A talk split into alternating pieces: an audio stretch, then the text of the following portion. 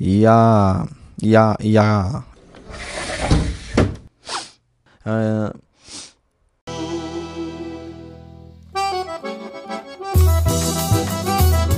Chegou a hora do episódio 27 aqui do Repercuta Podcast.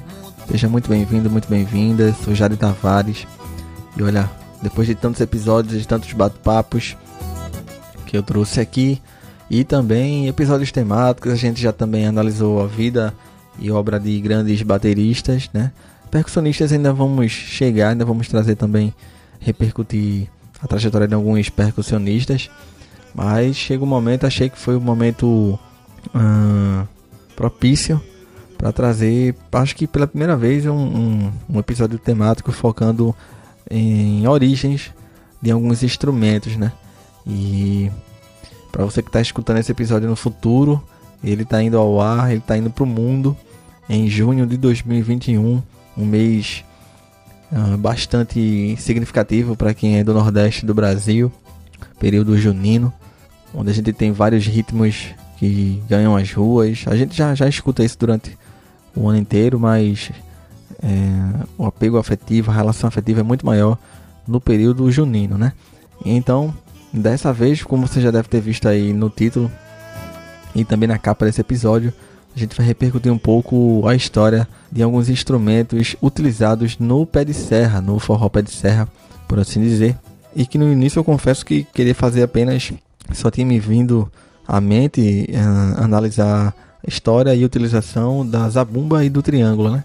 Mas aí fazendo pesquisas e lembrando de eventos que, que eu já fui, seja aqui em Recife no interior do estado, tem mais dois instrumentos que são utilizados também, não estão não fazem parte oficialmente, digamos assim, do, do trio pé de serra, né? Formado por zabumba, triângulo e sanfona, mas a gente também tem um pandeiro, que é bastante utilizado em algumas dissidências da, da do forró e também o agogô, né? São instrumentos que são compartilhados com outros ritmos também. A gente, eu vou falar um pouco sobre isso também mais na frente, mas que também são utilizados no pé de serra, é um prazer ter você aqui para contar mais essa história aqui no Repercuta Podcast. Lembrando que o podcast está disponível nas principais plataformas: Google Podcasts, Deezer, Spotify, Amazon, Apple Podcasts e várias outras. O link está na bio, você encontra na bio do Instagram, na nossa página, ou repercuta.pod. Tu pode também me seguir no jade.tavares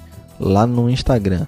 Fiz um perfil também para postar alguns outros conteúdos menores, também anuncio os, os episódios lá, que é no TikTok, você é só procurar por Jade Tavares e no Twitter também, Jade Tavares, tá bom? Lá eu também eu falo de outras coisas, mas o Repercuta é um dos conteúdos que eu costumo compartilhar com o mundo por lá também. E fica à vontade para seguir, para a gente trocar essa ideia, fica mais próximo. Percussão Pé de Serra, aqui no Repercuta Podcast.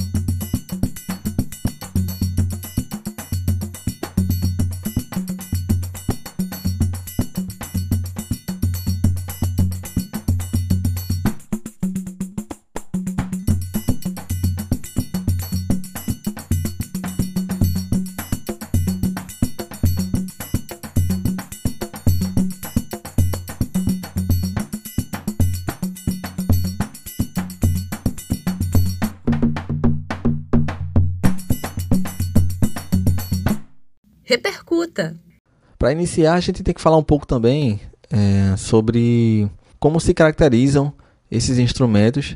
Primeiro, uh, pelo fato de, principalmente se a gente dividir primeiro pandeiro, o triângulo e zabumba, né?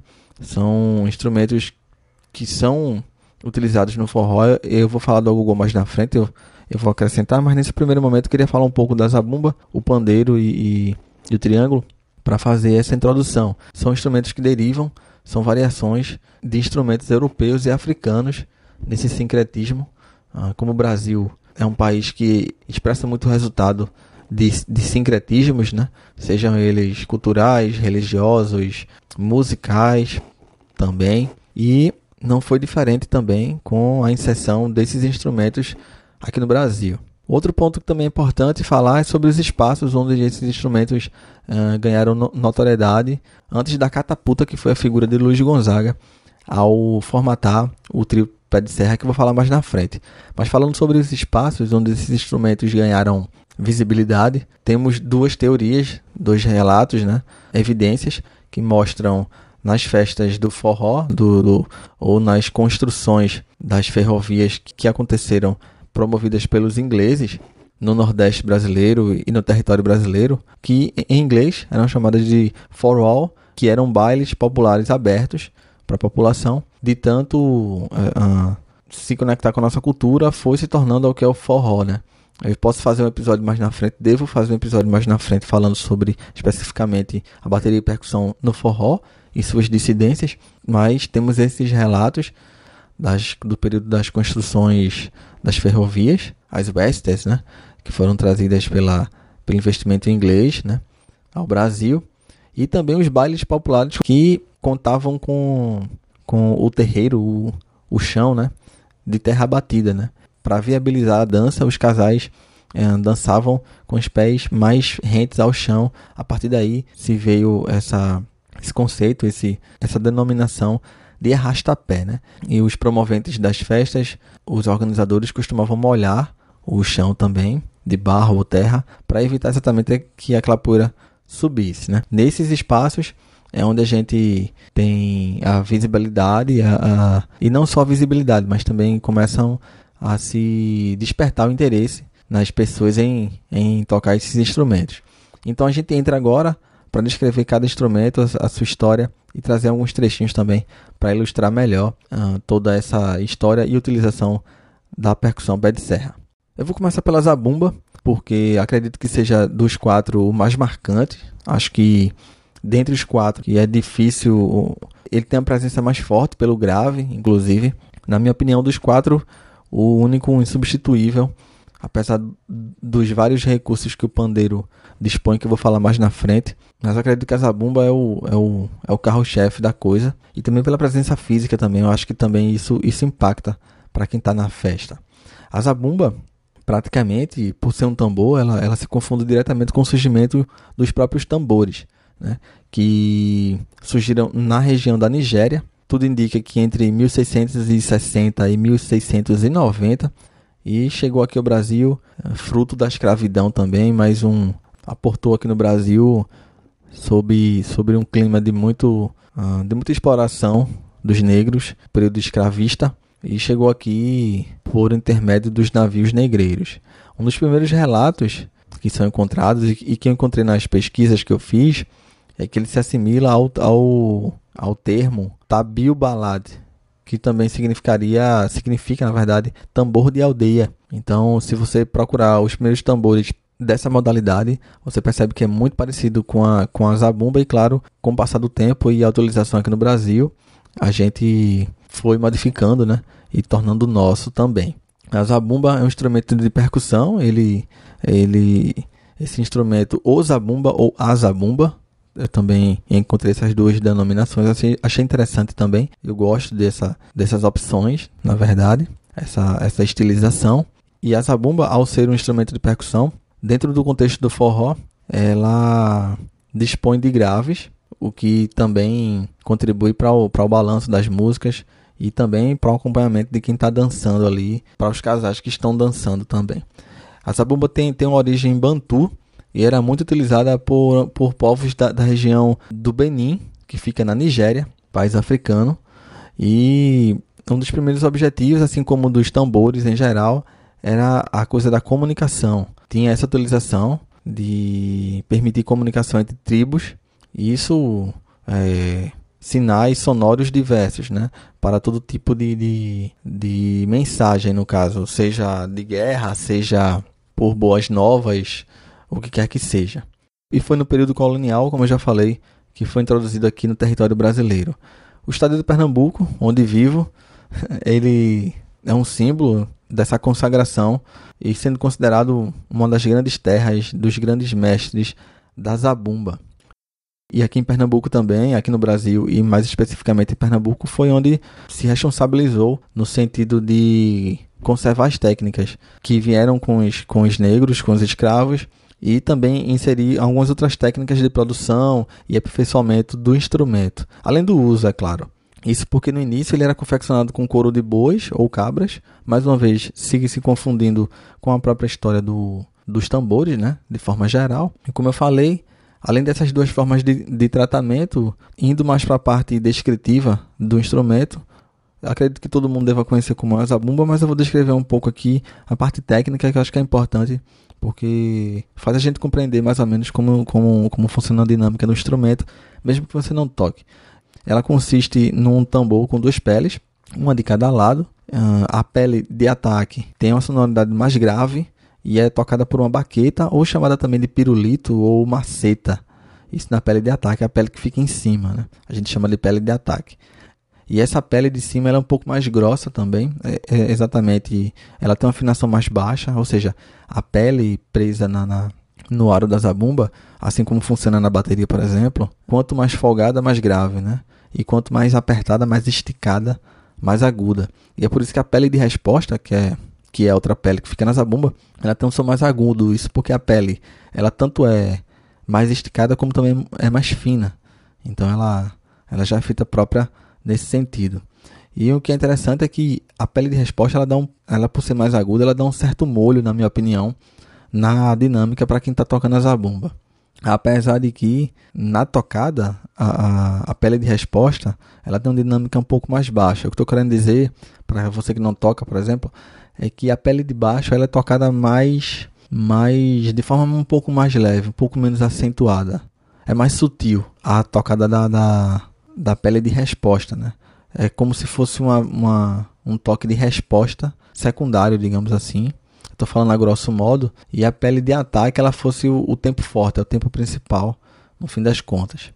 E essa pele de resposta também é tocada com essa dinâmica um pouco mais baixa, claro, como eu já falei, mas é tocada por uma, por uma, por uma baqueta mais fina, que é chamada de bacalhau. E aí por isso ela, ela é bem fininha é praticamente uma varetinha. Isso também contribui para que seja é, para que seja tocada de forma um pouco mais baixa, um pouco mais cadenciada. O tempo forte que é pela, pela pele de, de ataque lembra bastante um bumbo de bateria, se você quiser comparar com a, com a própria bateria. E o tempo fraco lembra uma caixa da bateria. Então tem aquele grave agudo, grave agudo.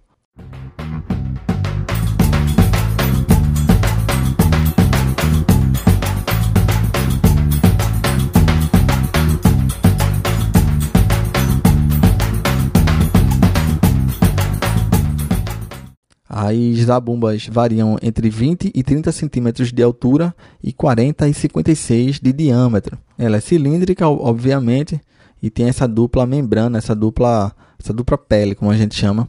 E mais uma vez se conecta com essa herança europeia, africana e também do Oriente Médio. Isso porque esses tambores tubulares já vinham desde a, até os hebreus, os mouros já utilizavam alguns instrumentos percussivos como eu vou falar do pandeiro mais na frente. Ainda sobre essa bomba, uh, o instrumento pode conter uma afinação apenas, que seria as duas peles unidas por um varão único, onde se você folga ou aperta de, de um lado, do outro também será feito da mesma forma. Então você tem que procurar esse equilíbrio, ou as mais comuns, ou pelo menos são as que eu mais vejo por aí. Acho que tem duas afinações, então é um conjunto de parafusos, digamos, se forem de oito parafusos por pele, no caso. Uma zabumba ou, ou um tambor de oito afinações significa que ele tem oito parafusos, oito pontos de tensão na pele, ou dez, ou seis, enfim. Então, quando ela tem duas afinações, ela significa que tem dois conjuntos de parafusos. Então, digamos, oito parafusos na pele de ataque e mais, e mais oito separadamente na de resposta. O que te permite afinar de uma forma mais independente e buscar um som uh, mais encorpado, tanto no aspecto grave como no agudo também, esse equilíbrio.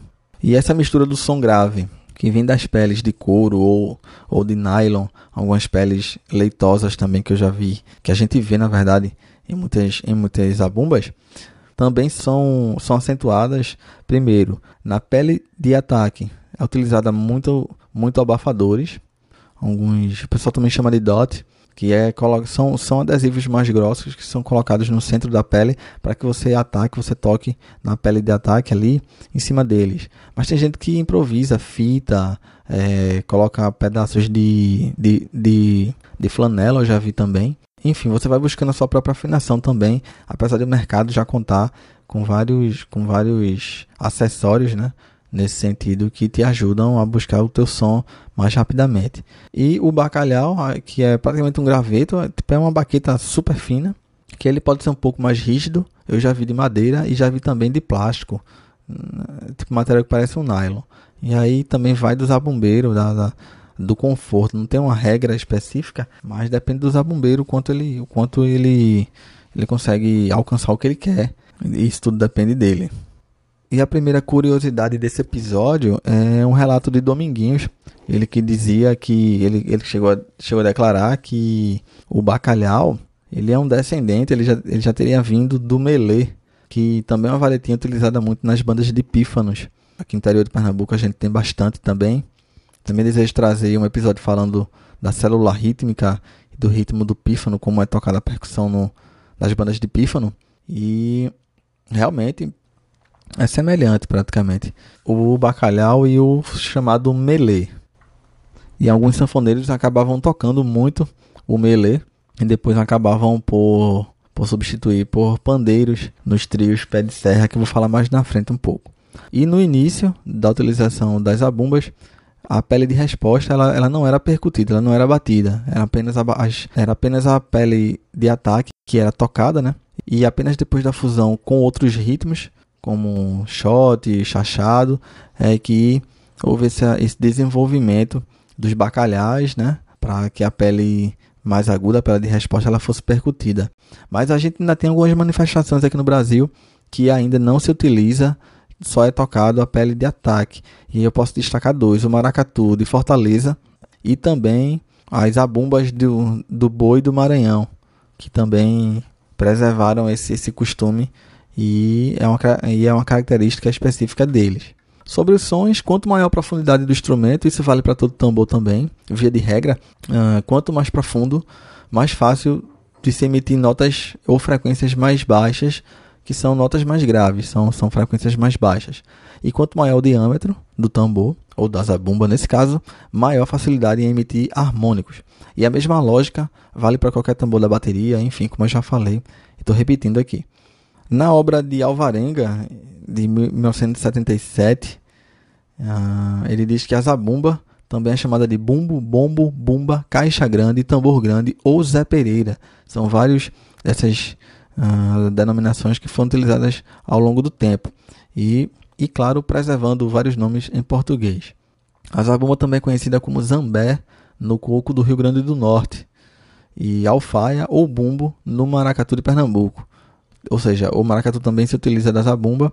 Essa manifestação do zambé no, no Rio Grande do Norte, eu não encontrei se ela, se ela é percutida também, a pele de resposta dela também. E claro, o corpo da zabumba nessas manifestações normalmente variam com o corpo de madeira entre 35 a 47 centímetros de profundidade e entre 40 e 50 centímetros de diâmetro. Vale lembrar também que, apesar da grande maioria das zabumbas serem fabricadas em madeira, também existem zabumbas é, fabricadas, confeccionadas em aço e também em acrílico, né? tornando, tornando peculiar né? cada, cada tipo de som para cada material desse. Sobre as partes da zabumba, nós temos os aros, as peles, as canoas, que são os suportes onde, onde, onde os parafusos são tensionados, eles são, são, são fixados para poder tensionar a pele.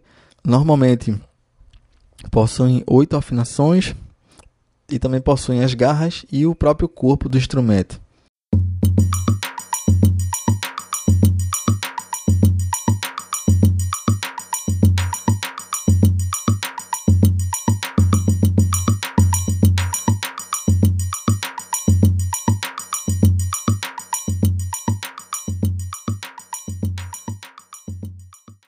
Eu já evidenciei antes sobre a origem, outro relato também revela ou sugere que o instrumento tenha sido criado no ano de 1111 na África, na Nigéria, como a maioria dos tambores. É o som tribal que eu confesso que eu mesmo amo bastante, gosto bastante. É natural para mim até criar grooves mais tribais lá na bateria nos projetos que eu participo. Dentre outros ritmos, além dos nordestinos, é claro, lá fora a zabumba também é vista na chula portuguesa e com certeza esse instrumento deve ter chegado lá também por intermédio da exploração, não tem como, sabe? E o que me vem na cabeça, até fazendo pesquisas e lendo, estudando para fazer esse episódio aqui, uh, o quanto, quanto o negro ele é sempre surrupiado, explorado, né? Sempre. Tem até um ditado que diz que, que, que o negro nem na morte descansa, ele está trabalhando o tempo inteiro. E eu queria deixar um trechinho de alguns ritmos desse que eu já descrevi aqui, como a chula portuguesa, o maracatu de Fortaleza, a zabumba do boi de, do Maranhão, o maracatu pernambucano e também o zambê no coco do Rio Grande do Norte. E apesar de ser mais característico do baião, do shot, o chachado, a gente também encontra a zabumba em outros ritmos, como o coco, o próprio forró, o rojão, a toada, o arrasta-pé, que, que é outra dissidência do forró. Até no pop a gente encontra. E na real são instrumentos que se confundem sendo utilizados tanto no carnaval como também no período junino. O boi de zabumba do Maranhão, o maracatu de Fortaleza, também usam a zabumba, como eu falei, e nesse caso apenas utilizando a pele de ataque, a pele de cima do instrumento. Sobre o meu contato pessoal com a zabumba, eu só tive a oportunidade de tocá-la uma vez, os anos, alguns anos que passei como produtor lá na TV Universitária aqui de Pernambuco, situada aqui no Recife, no centro do Recife. A gente tinha bastante contato lá com com produtos, documentários, enfim, com peças audiovisuais vinculadas à nossa cultura aqui, bastante expressiva. Você que me escuta fora do Brasil, fora de Pernambuco, você deve conhecer. E teve uma comemoração lá, acredito que foi uma, uma confraternização.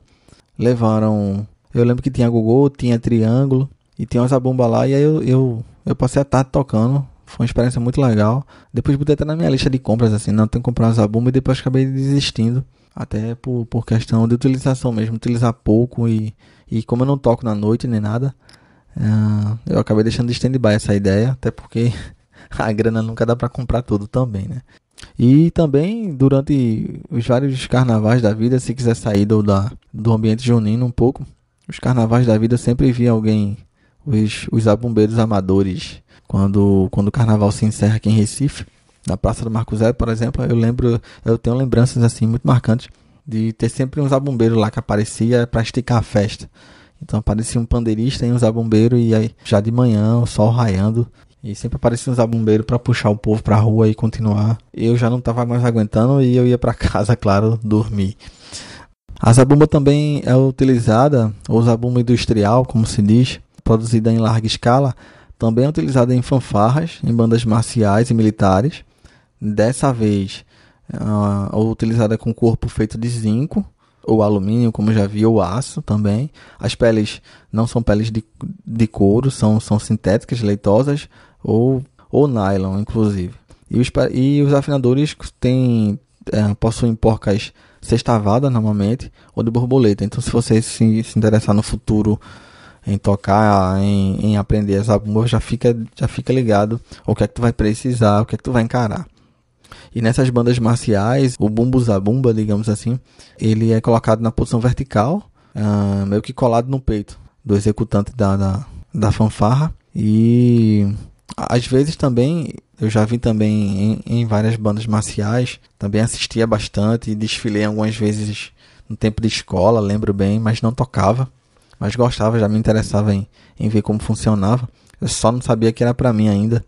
Mas tem algumas algumas bandas que usavam ele meio que sustentado no ombro, assim, ele meio que, meio que acima do ombro. Falando mais das características específicas da zabumba nas bandas marciais, tem uma espécie de alça, que é tipo uma correia de guitarra, essas correias, elas feitas em couro normalmente, e fazendo um, um, uma linha diagonal né, no peito do instrumentista. Mais uma vez, com a pele mais grave, posicionada na, na parte superior, a zabumba virada para cima, a pele mais grave em cima e a mais aguda embaixo. E nesse caso, a pele superior da zabumba ela é tocada por uma baqueta, também chamada de, de maceta, e nesse caso específico das, das bandas marciais e militares, tem gente que chama de, de massa também, ou até de maçaneta, é, ou baqueta macia, inclusive. E o bastão, aquela baqueta que, que é usual, né?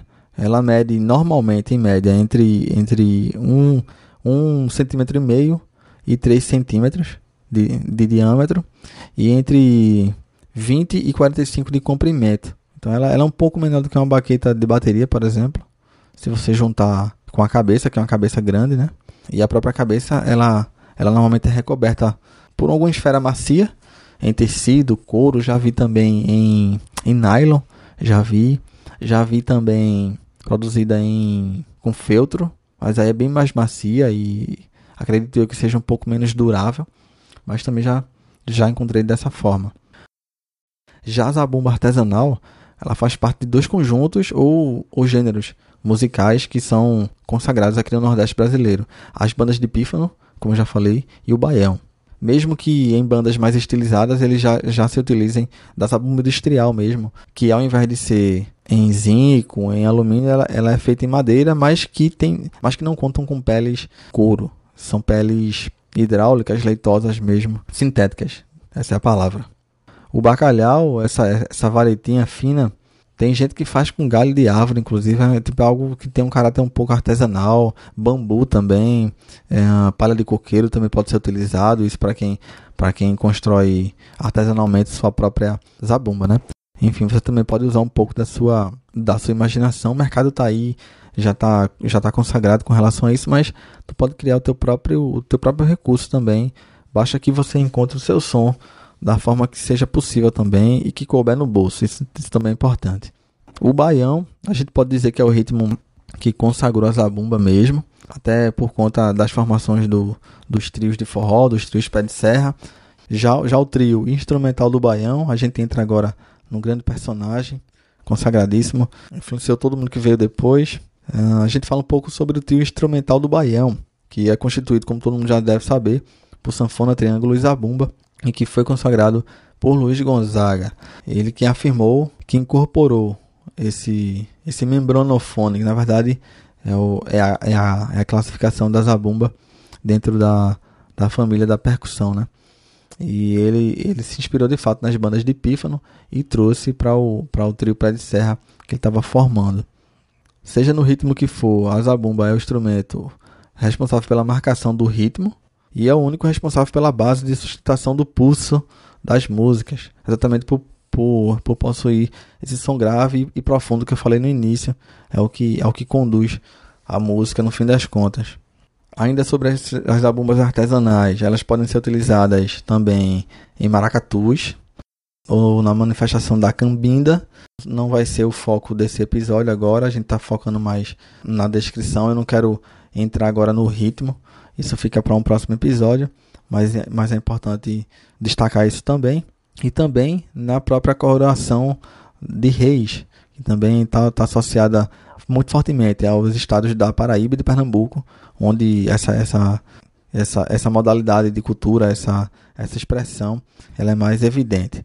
E nesse conjunto da coroação de reis, a, a zabumba ela divide espaço com outros instrumentos percussivos também, que são eles o tarol, a caixa de guerra, a porca e compartilhando espaço, inclusive, com várias outras zabumbas, que são chamadas de alfaias, podem ser chamadas de, de alfaias também, ou bumbos, que podem ter diferentes tamanhos. Normalmente, os grupos contam com 12 zabumbas aproximadamente dentro dessa gama diversa. Nos dois estados, na Paraíba e em Pernambuco, a zabumba marca os passos do coco, as danças que têm textos, letras, né, que contam com desafios, ou temas satíricos, cômicos ou até temas eróticos também. Já nas congadas, que são danças dramáticas, a zabumba também se faz presente, ou então alguns bailados chamados bailados, que tem cenas de conversão. Em, em São Paulo, a zabumba é tocada com, em, em conjunto com alguns outros membranofones, como o pandeiro e o atabaque.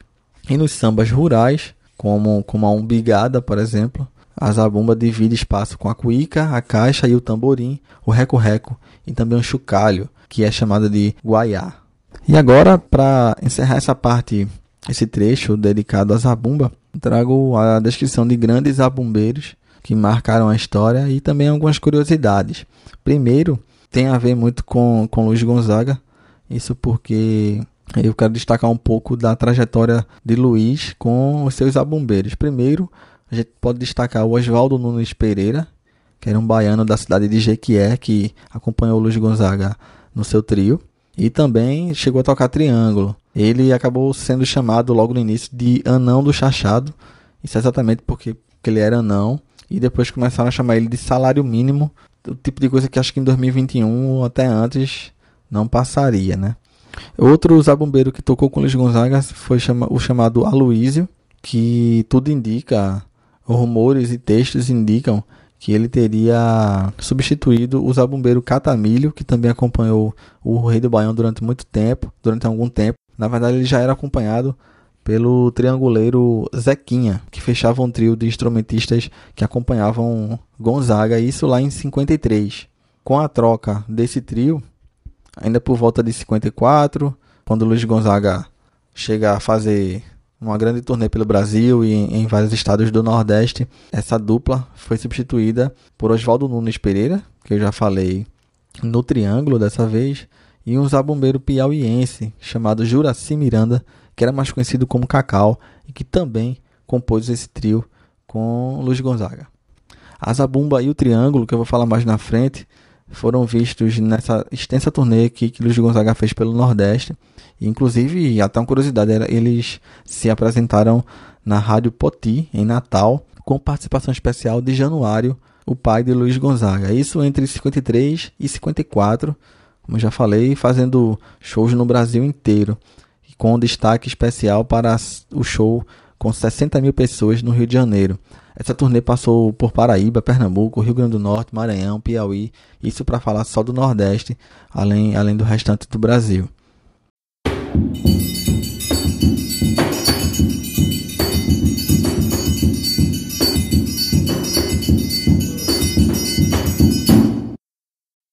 Trazendo a lista de grandes abumbeiros na história da música, uh, se o próprio Catamilho foi notório por inaugurar essa, essa figura do, do ritmista no trio de forró.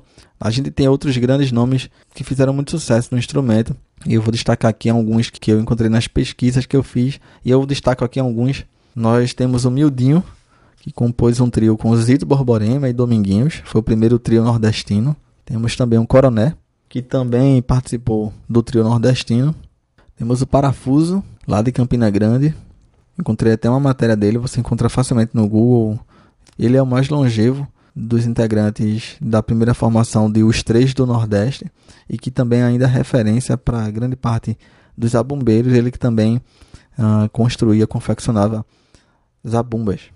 Temos também o Borel, esse já tocava com Dominguinhos. Cícero era outro que fez história ao acompanhar nada mais nada menos do que Jackson do Pandeiro, e vou falar mais na frente sobre o Jackson especificamente hum, é, quando for falar do pandeiro.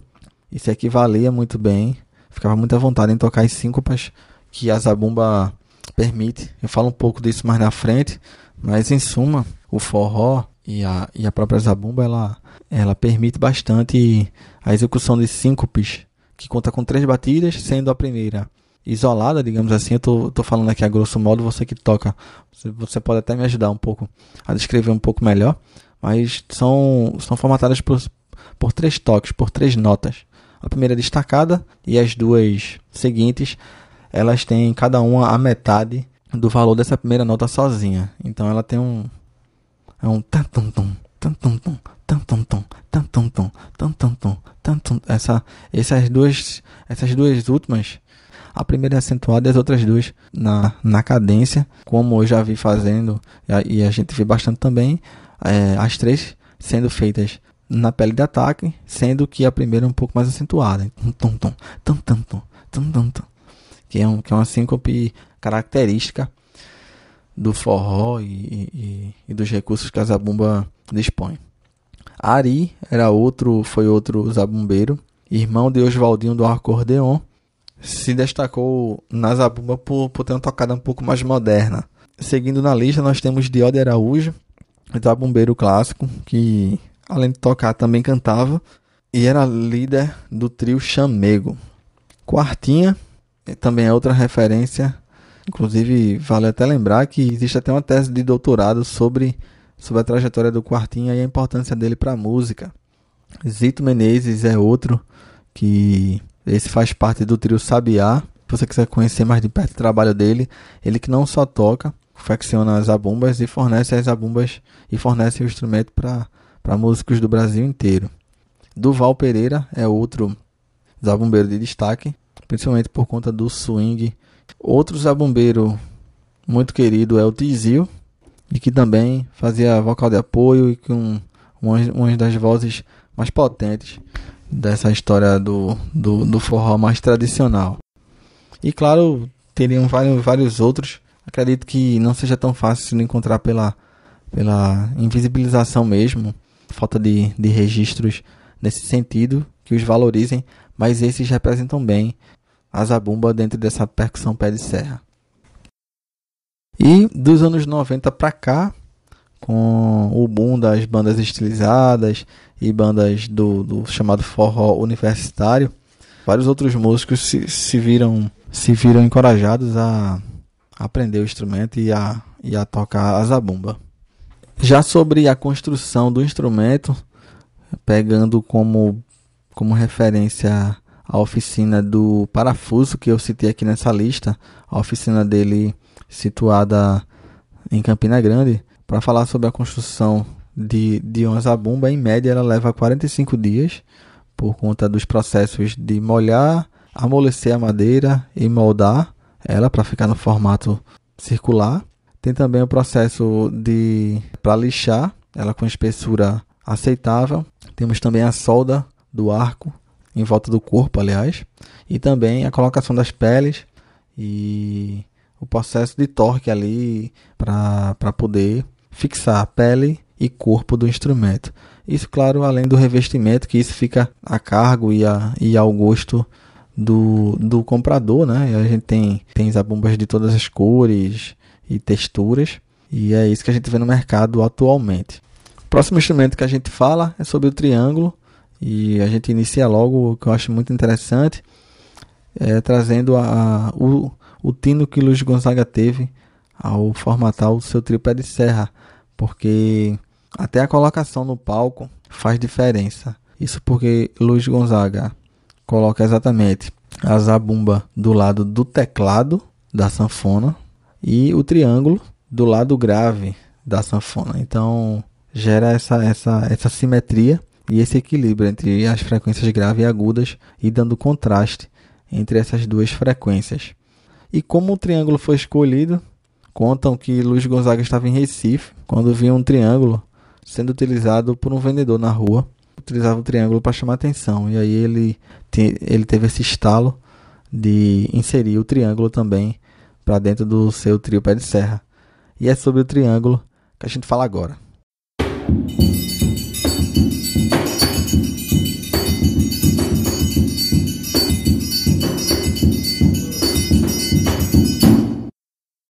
repercuta. O triângulo ou ferrinhos, também é chamado de tengo-lengo ou quindim também. Ele já era utilizado em orquestras na Europa desde o século XVII e veio para o Brasil no período colonial também, por meio das folias do divino de origem portuguesa, que eram cerimônias onde o próprio triângulo, inclusive, era considerado um objeto sagrado. Isso porque ele representa a Santíssima Trindade, o Pai, o Filho e o Espírito Santo e tanto a festa como o instrumento foram incorporados à cultura brasileira, uh, principalmente na, na, na, nossa cultura nordestina e também alguns ritmos musicais. O triângulo ele foi primeiramente ele foi documentado pela primeira vez ainda no século X e usados nessa, nessas celebrações da Igreja Católica, assim durante grande parte ficou associado com, a, com essa atividade religiosa, com essa arte especificamente religiosa. E aí depois quando ele ganha o mundo aqui no Brasil, ele se torna é, também um elemento da cultura pagã. Tecnicamente, o triângulo é um instrumento musical idiofone de percussão que normalmente é elaborado em metal. Além dessa utilização nas, nas cerimônias religiosas e no folclore português, ele também se caracteriza por ser muito presente na música brasileira, nos ritmos como forró, o baião e alguns outros ritmos regionais. E claro, também pode ser incluído, costuma ser incluído na seção de percussão de, de orquestras ou até em, em bandas pop.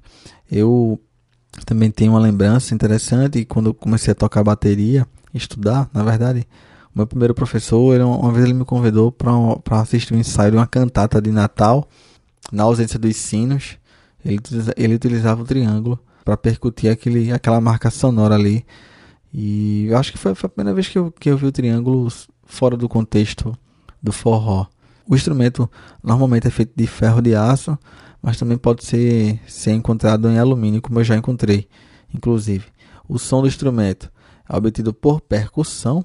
Todo mundo deve saber o que é um triângulo, mas estou trazendo a parte mais técnica aqui. Ele é obtido através do movimento do batedor ou de um ou bastão, como também é chamado, aquela, aquela, aquela espécie de baqueta que vem junto do triângulo, né? E ele é percutido em sincronia com a mão que está segurando o próprio instrumento. Então, se você usa a mão aberta, ela tem um som um pouco mais ressonante. E se você fecha a mão, a gente tem um som um pouco mais, mais sucinto. Como sabemos, o triângulo é usado em combinação com sanfona e zabumba nos ritmos do, do Nordeste e possui esse formato equilátero. Até na world music e no, nos sons como, como os ritmos latinos, ah, a própria ópera e as bandas sinfônicas, como eu já falei, a gente encontra a presença do, do triângulo também. Ainda nesse contexto histórico, o triângulo ganhou outros nomes, dependendo da, da geografia. Por exemplo, na Rússia, durante o reinado de Elisaveta Petrovina, o instrumento foi apelidado de Sneffel. Mas aí, especificamente nesse, nesse caso, ele era utilizado apenas em bandas militares, não, não é utilizado em orquestras. O triângulo também é chamado de triângulo, sobre o formato dele, além de obviamente ser um triângulo, ele é, ele é autoexplicativo, mas não é um triângulo fechado, tá, gente? A parte inferior dele, ela é aberta, ligeiramente aberta, ela tem uma, uma fenda aberta e não era assim no início e depois de tanto se tentar a evolução do instrumento ao longo do tempo, experimentações, foi feita essa fenda que já é feita de fabricação, que contribui muito para o recurso acústico do instrumento, porque ele ressoa melhor ele fica um pouco mais livre. Ele, ele lembra bastante, inclusive na bateria a gente tem um. Eu não vou lembrar do nome agora, mas tem uns furos. Pessoal tem, tem algumas pessoas que chamam de respiro, que são furos na madeira do tambor mesmo, para fazer ele respirar e fazer o som. Uh, não prender o som, para soltar o som, sabe? Acredito eu que essa fenda ela, ela, ela seja nesse sentido. Já na versão clássica do triângulo, ele, ele vem equipado com, com a haste de aço para você pendurar em algum lugar. Normalmente ficam perto dos sinos, dos gongos, dos metais, né, os pratos e tal, nas orquestras. Relatos também é, indicam que no início, é, durante algum período, os triângulos eles, eles contavam com, com, com hastes circulares dentro deles, pelo que eu entendi. Que aí eu não sei se, se era para trazer algum som diferente, mas imaginando isso, eu acho que, ele, que o som ficava um pouco mais preso. Ele, ele, ele não soava tanto, porque com o formato atual do triângulo, a gente percebe o espaço que a gente tem que percorrer com a mão, né, com a mão do batedor no caso, para fazer o som, o som ganhar o mundo, né, ganhar o ar. Normalmente esses anéis que eram enroscados no triângulo, eles contavam até com, com cinco anéis. E esses anéis eles, eles têm o objetivo de liberar um som mais estridente, mas de uma forma um pouco mais grosseira, então não era tão, tão definido o som. Até o século XIX era possível encontrar triângulos dessa forma, até, até ser abandonado e, e, e passar o que a gente conhece hoje. Já sobre a origem na questão do país, da nação, até hoje não há uma, um, um país específico onde ele tenha, onde ele tenha surgido. Mas tudo indica que o, que o, que o predecessor do triângulo ele tenha um protótipo do triângulo, do que é um triângulo hoje, surgiu ainda no século XV. E esse ancestral do triângulo, isso eu falo ancestral porque o formato anterior era mais puxado para um trapézio. Já no século XVII foi quando essas, essas variações e, enfim, o instrumento começou a ficar mais popularizado. No final do século XVIII, o triângulo, como a gente conhece, começou a ser parte integrante obrigatória das orquestras, principalmente porque, como ele tem uma altura indeterminada, eh, ele, ele, ele, permite, ele permite variações por parte de quem está tocando. Então, apesar de ser um, um, um, instrumento simples, né, pequenininho de certa forma, mas ele ele provém de bastante recursos dependendo de quem está tocando e do objetivo da música em si, enfim, da paisagem que você quer passar com aquela música. O triângulo é o menor dos instrumentos da orquestra, além dele mesmo e desse suporte que eu falei, a gente tem essa vareta de ferro com sons predominantemente agudos. Eles podem ser curtos isolados, mais sucintos, como eu citei antes, e pode ter um, ter um som também, a depender de quem está tocando, um som que o pessoal chama de trinado, que é provocado por batidas lentas e sucessivas. Também é possível. Também é possível percutir o triângulo, você fazendo a fricção nele, o som é um pouco menor, né? É, e aí eu também já vi alguns, alguns tipos de triângulos que, ele, que eles têm leves fendas, sabe? Como se fossem dentes, assim. Que já vi também, inclusive, em outros, em jamblocks, em instrumentos percussivos, blocos sonoros, que aí ele encontra com dentes, onde você pode friccionar a baqueta e, e você vai ter um outro som, um som meio que de, de, de mesmo, sabe? De, de, uh, de aspereza, sabe? Aquele também é um recurso. Na música clássica, para a gente citar mais um exemplo, a, a orquestra do Mozart foi uma grande, uma grande vitrine para a exposição do triângulo. Ele que hoje é fabricado por serralheiros, tanto em aço como em inox também, e leva aproximadamente uma hora e meia para fabricação. Isso porque conta com o corte do aço e o molde no formato característico dele. Né? Ainda sobre as variações, além do, dos vários tipos de metais e ligas que podem ser utilizadas para a fabricação do, do triângulo, também já foram fabricados em madeira também e até em nylon também, uma espécie de nylon que lembra um plástico. A versão em madeira eu, confesso que eu fiquei curioso, eu nunca, nunca nem vi, nunca nem consigo imaginar, claro, mas nunca nem toquei, nunca tive acesso. E fiquei interessado assim, saber. Acho que traz um som um pouco mais orgânico, mais, né? A coisa da madeira traz um pouco mais da, da de uma coisa mais couro, mais orgânico nesse sentido, mais menos menos estridente, né? Obviamente menos estridente, mais equilibrado talvez os tons. Mas eu tô falando aqui, eu, tô, eu só tô eu, eu, eu só tô imaginando, só só a gente tendo acesso mesmo para saber. Uma das vantagens é que ele não é tão difícil de tocar assim, então você, se você quiser começar a tocar e já quer participar de alguma apresentação, alguma coisa, ele não, ele não, ele não requer tanto tempo de estudo assim para você poder começar a tocar e poder participar da coisa toda. E é por isso até que o triângulo ele é, um, ele é um instrumento muito utilizado na, na educação escolar, na, na, nas primeiras educações musicais ainda para crianças. O custo também é interessante e também o tamanho para transportar é mais fácil, né? Até porque a duração da vibração da baqueta nele, uh, o tipo de som que você vai tirar, se é, se é, se é mais fechado ou mais aberto, isso tudo está na tua mão praticamente. Então, diante disso, tu pode usar da tua imaginação à vontade. E reforçando mais uma vez uma coisa que é tão que eu, assim, na minha opinião, é genial essa essa disposição do, do trio pé de serra, em que Gonzaga coloca o triângulo tão agudo para ficar mais do lado grave da sanfona, né?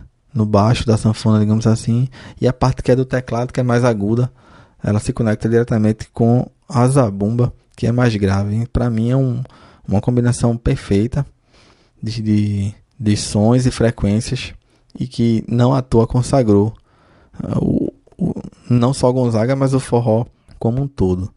Sobre a minha experiência pessoal, eu, te, eu tenho uma experiência muito interessante com, com o Triângulo, porque meu avô, que também se chama Luiz de Gonzaga, falei um pouco sobre ele lá no episódio de apresentação. Te convido a escutar depois esse episódio, logo quando tu acabar aqui. Mas meu avô, quando ele estava muito animado, digamos assim, nas festas de família, o São João, era mais no São João, mas mais carnaval também e tal. Ele, ele tinha feito um triângulo, ele fez um triângulo e ninguém gostava porque era um som muito estridente, muito alto. Eu lembro que ele construiu com uma vareta de aço muito grossa, inclusive. Ele era bem brilhante, estridente, e de vez em quando ele estava muito animado, para dizer um pouco mais, estava todo mundo muito, muito alegre já nas festas. Ele aparecia com um triângulo do nada, assim. E o pessoal tinha que aguentar, na verdade. ele sempre tocava, então todo mundo tinha que dançar e tal. E vovô guardou esse triângulo né, durante muito tempo, se mudou e tal, mudou de casa, tudo. E o triângulo ainda lá. E aí quando eu comecei a tocar bateria, já tocava tudo e aí eu comecei porque eu sou um, eu sou um baterista que gosto muito de inserir elementos de percussão na bateria. Gosto muito mesmo.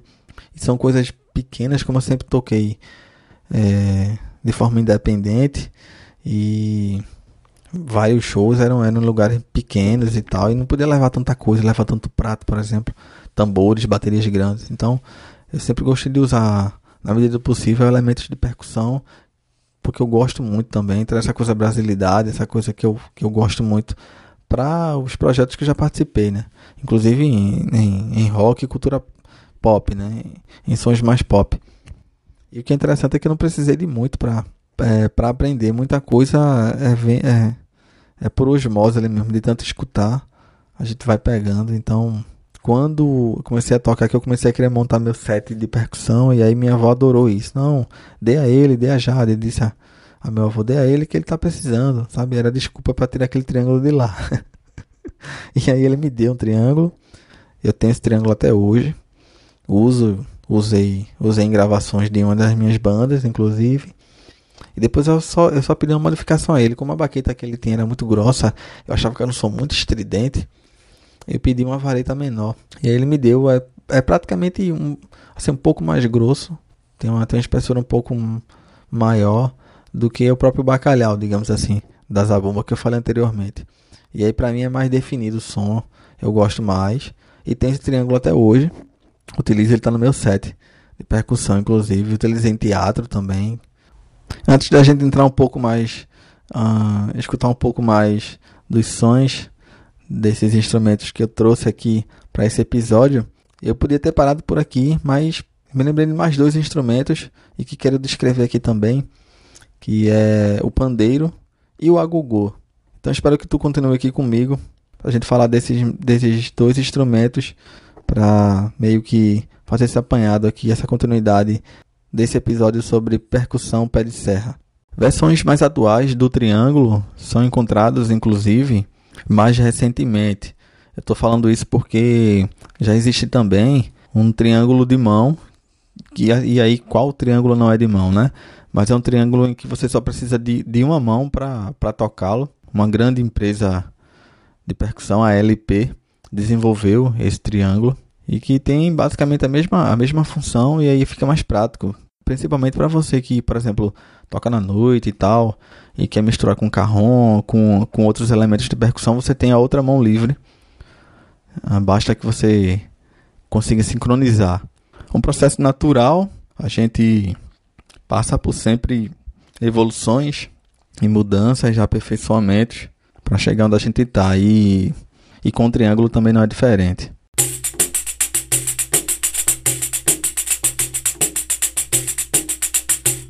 Agora a gente vai conhecer um pouco melhor o pandeiro. Resolvi incluir o pandeiro e o agogô também, porque vi que em alguns em alguns grupos pé de serra, alguns algumas bandas, alguns grupos uh, que se propõem a tocar música regional uh, brasileira, nordestina, uh, o pandeiro tinha presença também como um, eh, um quarteto pé de serra, né? também incluindo ele no grupo. É, não encontrei o porquê dele ter sido retirado na, na, nas festas, né, nas, nas comemorações mais voltadas para o pé de serra, Mas eu acredito que tenha ficado mais específico o pandeiro, mais voltado para o cuco, para ações mais rurais, digamos assim, e ritmos voltados mais para o cuco e algumas localidades específicas que a gente pode falar mais na frente agora também. O pandeiro é da família dos frame drum, ou tambro emoldurado, também é classificado como membranofone. Isso por possuir uma pele onde você percute, como é a zabumba também, congas e outros instrumentos de percussão dessa classificação. E o pandeiro deriva também das construções das primeiras peneiras, os primeiros pandeiros ainda sem as platinelas, que falo mais na frente. E eu vou também aproveitar para passar nas classificações, porque o pandeiro ele é encontrado em vários lugares do mundo, ele, ele é utilizado em vários ritmos ao redor do mundo e em, cada um ele tem, ele tem a sua especificidade e sua, sua particularidade começando pelo brasileiro, ele, ele deriva da pandeireta ou pandeireta da Espanha e Portugal, que é bastante utilizada, e possui variações entre 8 e 12 polegadas. Você também já deve saber o que é um pandeiro na vida, já deve ter visto. É, ele, ele consiste numa pele esticada sobre, sobre um aro, uma, uma, uma armação, que, que apesar de ser de, de dispor da pele, ele produzir um som, ele ainda não chega por ser tão estreito uh, pela, pela dimensão dele, e uh, por conta disso ele, ele não chega a, a se constituir em uma, em uma caixa de ressonância. Ele é utilizado em vários ritmos musicais ao redor do mundo, como eu falei, e está ligado diretamente à cultura afro-brasileira. Mas a origem dele já remonta a, a, muitos séculos atrás e chegou na Espanha e Portugal, na Península Ibérica, através dos muçulmanos, quando houve as invasões naquela região. Mas se a gente for mais para trás, os mouros, os hebreus já também têm registros da utilização do pandeiro. E mais ainda, na época de Cristo, já se há registros da existência do pandeiro. Isso se espalhando por todas as civilizações ali do Oriente Médio. A origem da palavra pandeiro, segundo algumas fontes, ela seria do, do espanhol pandeiro, que teria vindo já do grego, que é pandourion, que é uma espécie de instrumento de corda que também é aplicado a outros instrumentos. E aqui no Brasil chegou por intermédio dos portugueses, com essa influência árabe. Então a gente percebe a jornada do pandeiro, né? Ao longo, ao longo do tempo. Na época de Cristo, eh, os hebreus, os mouros, os árabes, os europeus e africanos, e até chegar aqui no Brasil. O nosso pandeiro, especificamente, ele tem mais influência dos árabes, então ele já carregou essa mudança arábica e é basicamente o que a gente tem hoje aqui também. No livro A História da Música, que é da editora Salvati, o autor José Subirá, ele relaciona o pandeiro com um dos antiquíssimos instrumentos musicais da Índia também. Os hebreus utilizavam bastante o pandeiro em várias cerimônias religiosas. Já na Idade Média ele se instala na Península Ibérica com a invasão árabe. Os ibéricos utilizavam com frequência em casamentos, bodas, cerimônias religiosas também, e especialmente na procissão de Corpus Christi em Portugal, no século XVI, na Espanha. E teve ainda o pandeiro grande destaque entre jograis e músicos que, até pela, pela, pela praticidade do instrumento, era possível carregá-lo de corte em corte. No período neolítico, o instrumento também é, é bastante conhecido na Ásia, África e Europa. E também a possibilidade dele já ter existido, dele já ter sido utilizado ainda no período paleolítico. Em quase todas as, as grandes civilizações, uh, o pandeiro teve, teve um crescimento muito fértil. A gente pode pegar Grécia e Roma também, além na região do Mediterrâneo também. E ele se mantém até a atualidade, como a gente conhece, se tornando tão popular. Nas orquestras, nas execuções, por exemplo, um bom exemplo é a ópera Preciosa de Weber, que também tem a presença do pandeiro, isso na música erudita. E aí, a partir daí, ele, ele tem dimensões diferentes, e aí a gente pode chamar de algumas derivações, que eu vou detalhar um pouco também, como a pandeireita ou o adufe, e também uma outra variação que também é bastante popular, que é a pandeirola. O pandeiro, ele, ele além da pele e do aro, ele também conta com... A gente chama aqui de platinela, mas tem gente que chama de rodela, de soalhas, que são chapinhas finas de metal, que elas são, são inseridas nos aros com intervalos uh, equidistantes, né? Então fica de forma padronizada. Isso abaixo da pele, que está esticada lá no aro. Que se for de couro, normalmente se utiliza o couro de bode ou de cabra. Mas também, é claro, a gente encontra vários pandeiros com aro de metal, com aro de acrílico também e com a pele de material sintético também, plástico. Esses últimos bastante populares no pagode, né?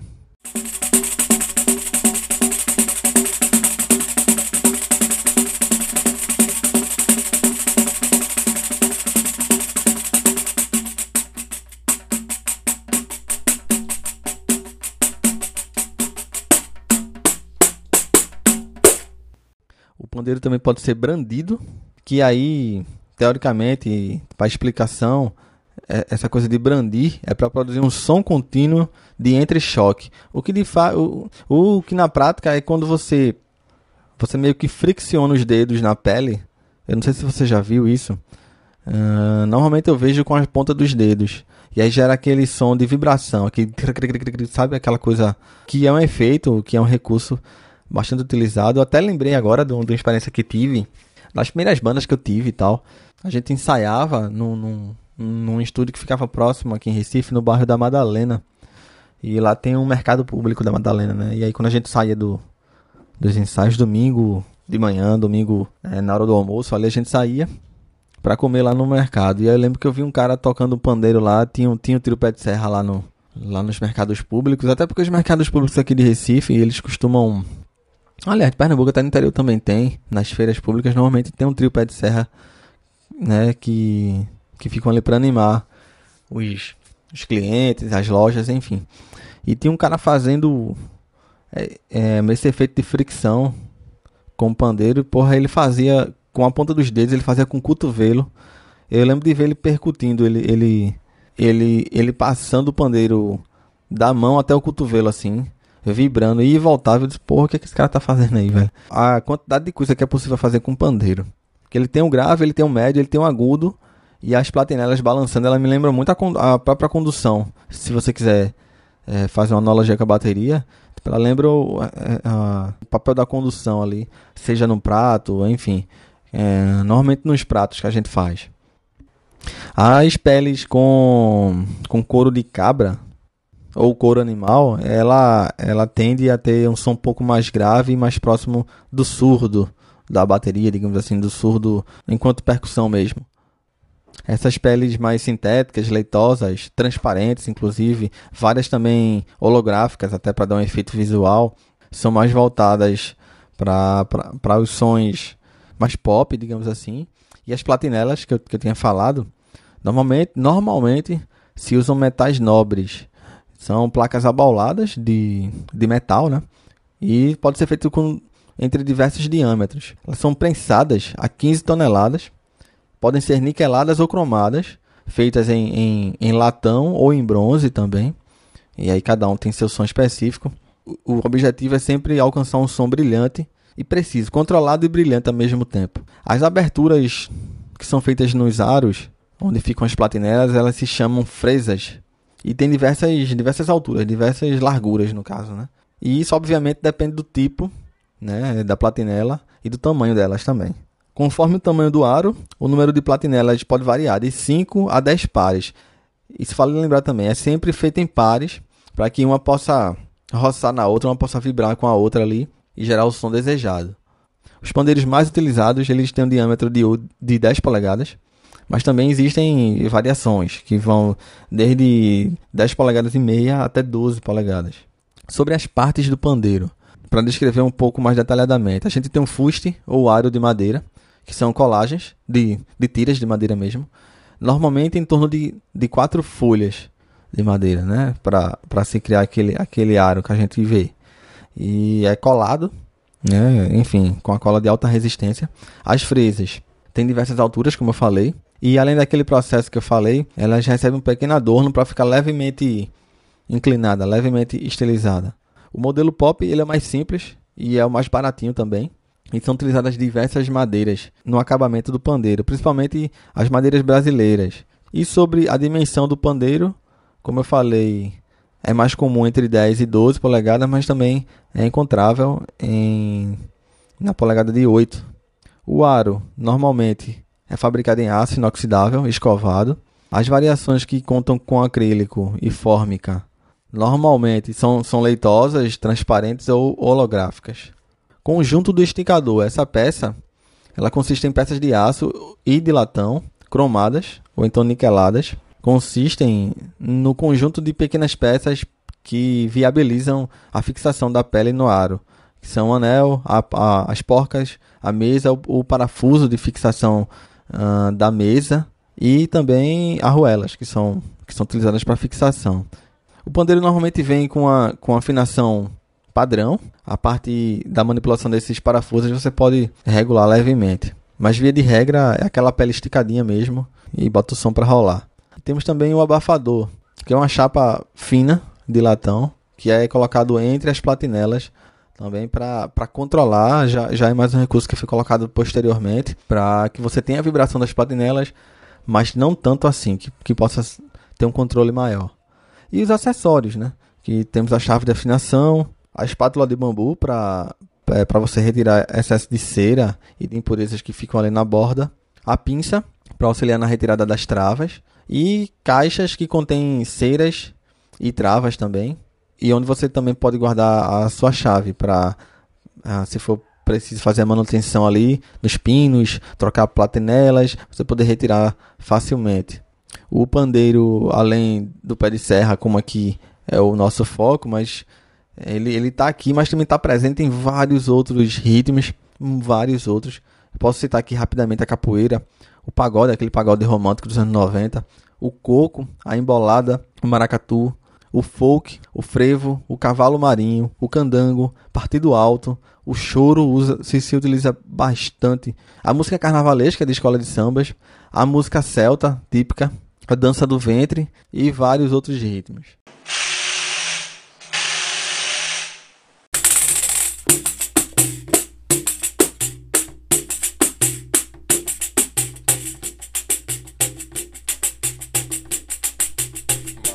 E sobre a utilização específica na capoeira, a inserção do pandeiro, o instrumento já já estava presente na primeira procissão que foi realizada no Brasil, que é de Corpus Christi, no dia 13 de junho de 1549 na Bahia. O pandeiro foi trazido pelos portugueses em, em toda essa jornada que eu estou contando e com certeza tudo indica que os negros eles se, se utilizavam do pandeiro como uma forma de substituir seus instrumentos tradicionais de cultos afro e que a gente sabe o quanto, mais uma vez, o, o quanto, se você gosta de percussão, se você gosta de bateria, você deve muito aos negros. Eles eram limados, né? Na verdade, até hoje, a gente está em 2021 e tem certas coisas que a gente olha assim, enfim, tolerância religiosa, né? E como os, os negros eram limados de fazerem seus próprios cultos, a exemplo uh, do próprio catolicismo, né? A, a, as estratégias que eram feitas para, para que se possam fazer seus cultos e, e, e celebrar seus símbolos, né? enfim, sua fé, como era feito, por exemplo, inserindo imagens dentro de imagens católicas, cristãs, no caso. Até por isso a gente tem tanta proximidade, né? No Brasil, entre as religiões afro e as, e as cristãs. Como eram proibidos pelos senhores por ser instrumento de origem europeia, então, portanto, era permitido que eles utilizassem. E também era muito fácil de carregar. Outra explicação que eu também vi, que, que eu encontrei, eram nas festas na periferia, em que, enfim, a opressão acontecia, ainda acontece na verdade, né? Em festas assim, quando a polícia chegava para para manter a ordem, como sempre é assim, né? dito, né? É, era muito mais fácil correr, fugir, esconder um pandeiro do que um surdo, do que, sabe? Então, pandeiro e cavaquinho, por exemplo, por ser pequenininho, era muito mais fácil, até você você conseguir se livrar dele facilmente. Então, também há esse registro mais contemporâneo aqui no Brasil, por exemplo, da praticidade do pandeiro, nesse aspecto mais social. E voltando para a capoeira, essa praticidade também foi um fator preponderante para a presença do pandeiro nessa forma de arte, de jogo, de luta, de música também. O pandeiro é mais fácil para é, para que fosse utilizado nas festas. E aí os praticantes da capoeira tinham, tinham, tinham mais espaços e aproveitavam para treinar os golpes. Tem um, um, esse caráter sin, sincrético, né? esse caráter diverso, porque os senhores julgavam que aquilo era uma dança, quando também é uma dança, mas também é um jogo, também é uma luta. Né? Já após a libertação dos escravos, a abolição, o samba é, teve um terreno fértil para se desenvolver já que também era proibido por lei. E dessa forma o, o negro aproveitou o pandeiro para utilizar nos seus folguedos e suas manifestações. E mais especificamente na capoeira, o pandeiro faz ali uma, uma, uma dupla muito interessante com o berimbau, dando aquela cadência e aquele molejo, aquele swing, na verdade, ali para o som da, da roda de capoeira. Outra presença muito forte do pandeiro na música ao redor do mundo é na música cubana, porque essa mesma utilização aqui no Brasil, como eu já expliquei aqui na capoeira, lá, lá em Cuba, os negros da América Latina, lá em cima, se utilizaram também do pandeiro na liturgia Nagô e produzindo inclusive alguns pandeiros específicos para o culto dos orixás. E aí eu lembro também de outra experiência pessoal. Eu lembro que quando eu fiz aula de bateria no comecinho, algumas aulas, alguém chegou lá com um pandeiro e o nosso professor na época, ele mostrou básica, eu não toco nada de pandeiro. Ele mostrou os três golpes básicos do pandeiro: ponta, ponta da mão, dedão e o final da mão aqui, o começo do pulso. Ele mostrou esses três golpes, mas eu vou falar mais na frente, porque tem há outras variações. E quando eu falar dos grandes pandeiristas brasileiros, alguns a gente vai falar um pouco sobre alguns pandeiristas que, que romperam com essa, com, essa, com essa convenção e fizeram seu próprio, seu próprio método, sua própria forma de tocar, trazendo mais um paradigma, né? mais, mais um degrau, mais um recurso para quem curte tocar o instrumento. No meu caso, em particular, acho que não sei porquê, mas por ser Hum, eu sei que são coisas diferentes, mas eu sempre me interessei um pouco mais dentro da percussão por outros instrumentos, sabe? Conga, bongo, eu tenho um bongo também. Eu gosto um pouco mais do que o pandeiro. Eu acho que pela, pelo volume da coisa. Mas ao mesmo tempo é muito interessante porque ele traz aquela disciplina de você tocar pianinho, digamos assim, e ser mais swing, menos reto. Eu ainda acho que no momento ainda sou um pouco mais reto, então acho que por isso eu não não me interesso tanto assim. Mas também já cheguei a colocar na minha lista de comprar pandeiro e tal. E não fiz isso.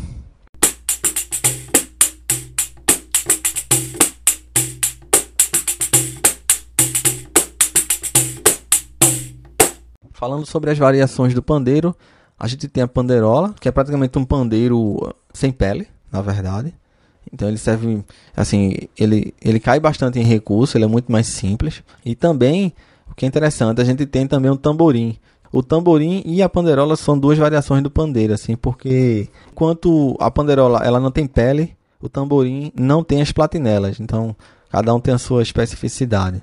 A panderola, ela, ela, ela tem dois recursos, que é o tilintar rítmico, que é simplesmente você, você marcar na mão.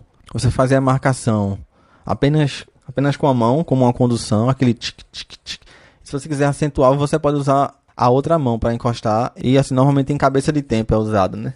Então você faz aquele tic tic tic e aquele que é que é ao encostar na mão. E o shake roll também, que é que é outro movimento que é bastante utilizado, que é simplesmente você vibrar a sua mão que você está com a panderola, obviamente, e tem aquele som meio aquele parece meio que uma chuva e, e, e eu gosto de utilizar bastante como recurso é, é para você incitar mistério, sabe? Aquela, aquela coisa que, que tá vindo aos poucos e tal. A exemplo do tamborim, a panderola ganha em faixa dinâmica, mas perde em precisão e agilidade. Então ela, ela, ela tem mais amplitude, ela é um pouco menos. Ela é mais limitada. Você consegue fazer menos coisas com ela. Agora, claro, se você quiser, por exemplo, utilizar o pandeiro como panderola, tipo apenas fazer aquela marcação, aquele tilintar, é possível, é, mas a pele nesse caso atrapalha, porque ela acaba abafando.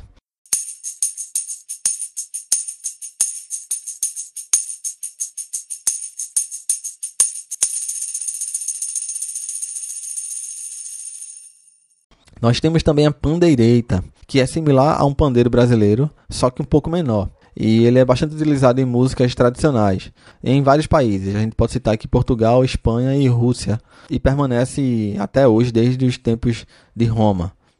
E aí a gente pode citar outras outras variações, por exemplo, na Itália especificamente a gente tem o tamborello, na Índia a canjira, nos Estados Unidos a gente tem o tamborim com N no final. Na Irlanda, um instrumento que eu acho lindo e gosto muito do som, que aí ele é tocado de forma diferente, que é o bodhran. Ele não tem platinelas, ele é tipo um pandeiro maior, na vertical, muitas vezes tocado até em cima de um banco, e a pele é um pouco mais folgada. Então ele é tocado na parte interna. Ele tem alguns sinos, alguma coisa para fazer efeito, e é tocado com uma espécie de baqueta. É percutido e friccionado ao mesmo tempo. Ele lembra um pouco quando você vai fazer alguma alguma escovação, por exemplo, na caixa da bateria, aquele aquele aquele atrito com a pele.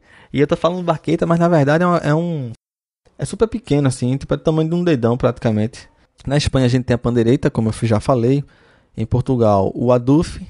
E há registros do pandeiro também na Bíblia. Ele é associado diretamente como instrumento tocado por mulheres. Aqui no samba, ah, um grande responsável por desenvolver o pandeiro foi o João da Baiana, uma grande referência consagrada para todos, para todos os músicos, todo mundo que se interessa por música brasileira, por percussão, por bateria, enfim, e por cultura no fim das contas. A gente também pode citar o Gilberto Dávila, que teve parceria com Cartola e Jacob de Bandolim. Outro grande pandeirista é o Jorginho, esse bastante marcante no choro. E essa essa jornada do pandeiro, ela encontra outros protagonistas mais contemporâneos. E a gente pode citar o Celcinho Silva, o Netinho Albuquerque e também o Eduardo Silva. E antes eu tinha falado sobre. Eu falei que ia explicar um pouco aqui sobre músicos que tenham que se responsabilizaram em trazer novidades, em, em levar o instrumento para um outro patamar, trazer novos paradigmas, novos elementos. E agora eu falo um pouco dele, que é o Suzano Silva. Ele revolucionou o pandeiro no Brasil porque misturava não só com samba, mas utilizava o pandeiro na música pop, na música rock. Ele era carioca, vivia bastante na orla do Rio e tinha a cabeça um pouco mais aberta para outros sons, sons mais pop. Ele também foi responsável por modificar a afinação do pandeiro e também um dos primeiros a utilizar microfone para amplificar né, esse, esse som. E o sucesso foi tão grande, em algumas ocasiões ele acabava dispensando até a presença de percussão e bateria nas apresentações. E na tocada especificamente, também foi muito, muito responsável por liberar o polegar. Então, esse movimento do polegar para se fazer um grave, por exemplo, ele começou a fazer com o começo do pulso, como eu falei anteriormente. Então, esse polegar ele estava livre para fazer aquela síncope que eu já falei anteriormente, até falando da zabumba. Então, esse, esse polegar poderia, por exemplo, ele poderia fazer o grave com, com o começo do pulso, né, o tempo forte, e os outros dois da síncope, o tam, tam, tam, o que traz bastante recursos. Vale lembrar também que para quem toca, a mão que você está segurando o pandeiro é, também é um movimento de, de abafamento da pele por baixo dela, normalmente utilizada com o dedo maior da mão que você está segurando o pandeiro. Na prática lembra bastante a dinâmica de um surdo de escola de samba, aquele tum, tum, tum, tum. Então, quando você abafa com esse dedo, você dá um, um tempo fraco, digamos assim, e quando você solta o dedo, você, você afasta dedo, você tem esse som mais, mais forte. Então, aquele tum, tum, tum, tum. Vem disso também. É mais um recurso super sutil, mas que faz muita diferença no, na dinâmica.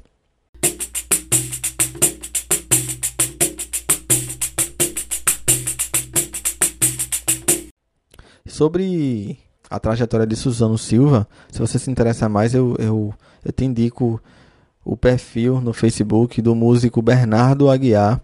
No Facebook dele ele explica bem, tem, tem um vídeo lá que ele explica muito bem. Inclusive foi esse vídeo também me serviu como pesquisa aqui, como base para fazer esse episódio, para falar especificamente do pandeiro aqui no Brasil e também ao redor do mundo. E nesse vídeo ele acaba explicando uma coisa que eu acho muito interessante, o quanto o pandeiro, pela praticidade e a vida que a gente leva hoje de ser muito prático e ter pouco espaço, como o pandeiro ele ele ele tá arrumando para ser como se fosse uma bateria.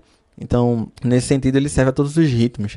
Me fez pensar nisso também, sabe? Como não você pode utilizar o, o instrumento para o ritmo que você quiser. E não apenas o forró, não apenas o coco. Preso ah, naqueles símbolos, naquele ritmo ali. Eu falei sobre as pandeiretas, que são menores do que os pandeiros. Normalmente elas têm diâmetros entre 13 e 28 centímetros. As platinelas, por ser menores também, tendo mais presenças delas no aro, podem ser de 2 até 12 pares. Na música folk, as pandeiretas são utilizadas como acompanhamento e também o ritmo, claro, no canto. Já em Portugal e Espanha, ela, ela geralmente é associada com as tunas acadêmicas, porque permitem uma maior mobilidade para acrobacias e solos, né, ali na dança. E aqui no Brasil, muito ligado à cultura do samba, como a gente falou, é a música tradicional, também encontrado na bateria. Uh, normalmente o pessoal prende ela, fixa ela em instantes ou, ou acima do chimbal, ou então colocando um clamp ali uh, fixado ao aro ou algum instante de prato. Confesso que eu vi poucas vezes o pessoal usar pandeiro em, em apresentações que eu fui ver, eu vejo mais uh, tamborim, tamborim ou panderola. Por exemplo, panderola eu uso, eu uso no meu set. Tenho vontade de usar um tamborim também, sabe? Porque eu gosto. Eu acho que até com tamborim, a depender, porque eu também sou o tipo de baterista que gosta de, de experimentar sons, né? Então, por exemplo, se eu, se eu fosse presenteado com, com um tom-tom do forró, com certeza eu ia dar um jeito de, de, de, querer usar aquilo, sabe? E aí eu tô falando isso porque o, o tamborim, ele me lembra um pouco de longe, né? Assim, levemente, o som do, do rontontom, aquele agudinho, e assim, um agudo gostoso de se ouvir. E no forró, que é o que interessa, que é a percussão pé de serra aqui, ele marca presença em, em, em alguns grupos, em algumas localidades, em outras não, não está oficialmente no trio Pé de Serra. O trio, a gente sabe quais são os instrumentos, mas achei interessante trazer para cá também. Isso por quê? Porque a gente, eu não posso deixar passar a vida e a obra, a trajetória de, de, um, de um dos grandes pandeiristas, percussionistas brasileiros de todos os tempos. Eu tenho que fazer essa trajetória aqui do Jackson, né?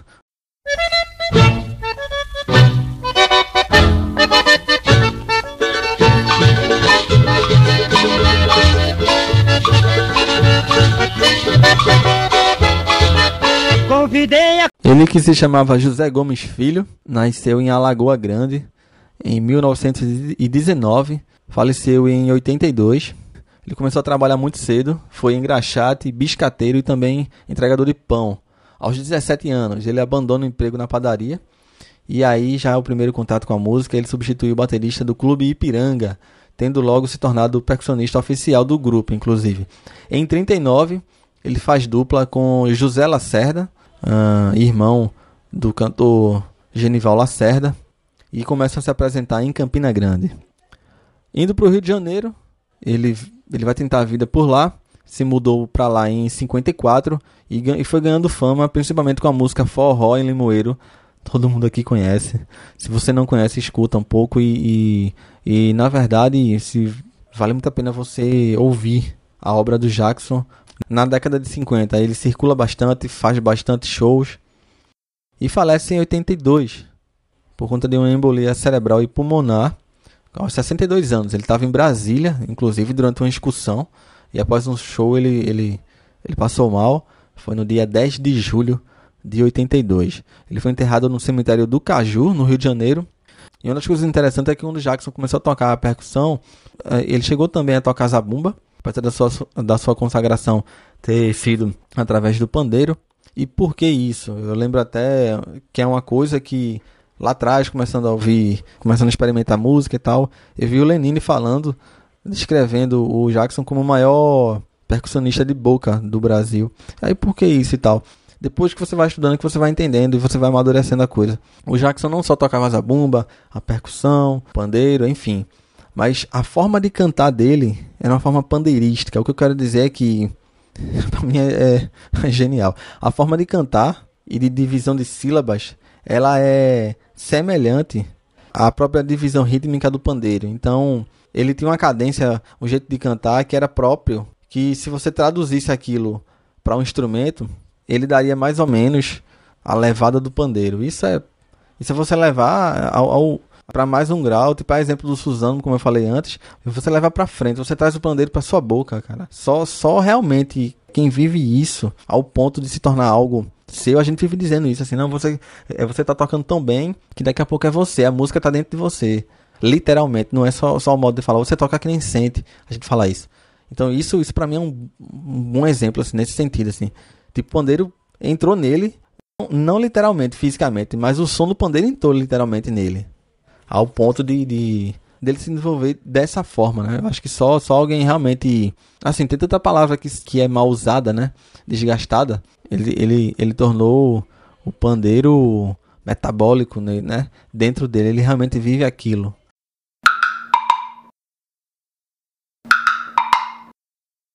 A gente fala sobre um pouco sobre o agogô.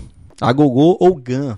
Ele é um instrumento musical que chegou ao Brasil, também com os escravos, e é, você já deve ter visto, ele é composto por duas, é chamada de campânulas, que são na verdade, como é que eu posso dizer assim, são, são duas, são dois copinhos vazados, digamos assim, dois, duas peças redondas de ferro, de alumínio, de aço, já tem, é, tem de madeira também, de coco, né, é, material mais orgânico, em que você toca, um é mais agudo, outro é mais grave. Você escuta bastante o forró de serra também, ou tem, que é aquele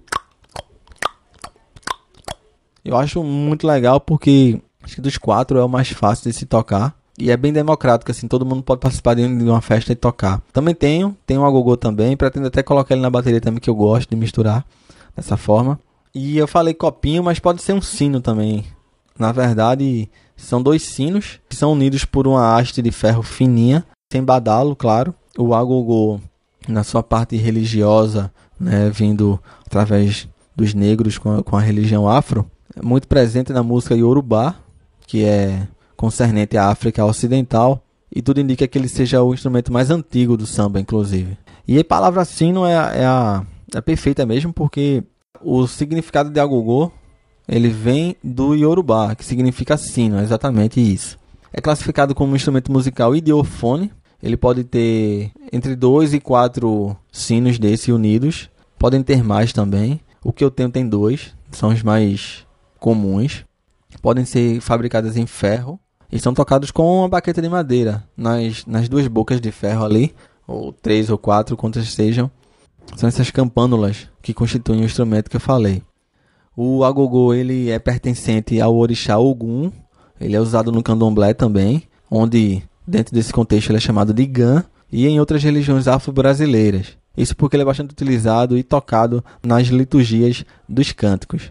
E ainda nesse contexto, por ele ser um objeto sagrado, que tem uma importância específica dentro daquele cenário, normalmente o agogô também passa por rituais de consagração. Ele, ele pode ser submetido a banho de folha, de ervas, sacrifícios vegetais, animais ou minerais.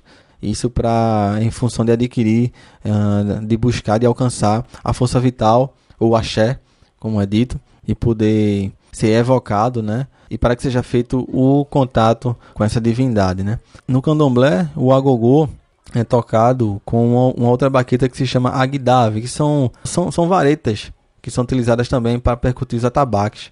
São pequenos, pequenos galhos de árvores.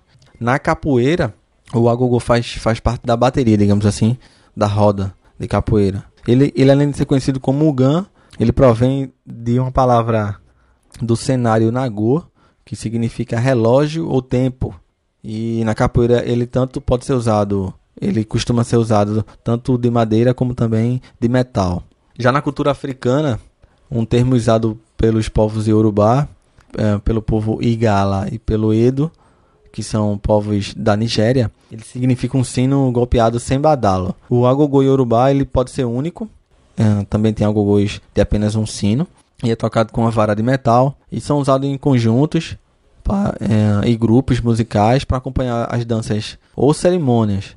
O agogô foi levado pelos escravos africanos para as Américas mais uma vez. É, alguns lugares o chamam de agogó, agogoró ou gonguiné, mas é o mesmo instrumento. Em Cuba também é usado nas músicas populares, nos ritmos populares. E na América Latina a gente tem outras variações também, como o gan, o adjá e o cencerro. E no Brasil, no samba, uma alternativa encontrada para quem não tinha acesso ao agogô era utilizar uma garrafa de vidro para se bater com um prego metálico. O som um pouco mais estridente, mas que também dava conta do recado sim. No Brasil é mais comum a gente achar em até quatro sinos agogôs, entre 2 e 4, na verdade, de tamanhos que variam. É bastante utilizado ali junto com as congas e tem um outro nome para o agogô dentro do especificamente do candomblé baiano, ele é chamado de adijá ou xerê. Isso, isso na nação Xangô. E ele ganha outros nomes e no Xangô pernambucano, o agogô é chamado de xerê e usado nas manifestações, como eu falei, seja para invocação, reverência ou até para encerrar algum ritual específico. No Nordeste brasileiro, o agogô ainda é conhecido pelo nome de bantu também, bantu de gongue, em, em práticas culturais, como o maracatu, a capoeira, como, como eu descrevi anteriormente, ou então o maculelê.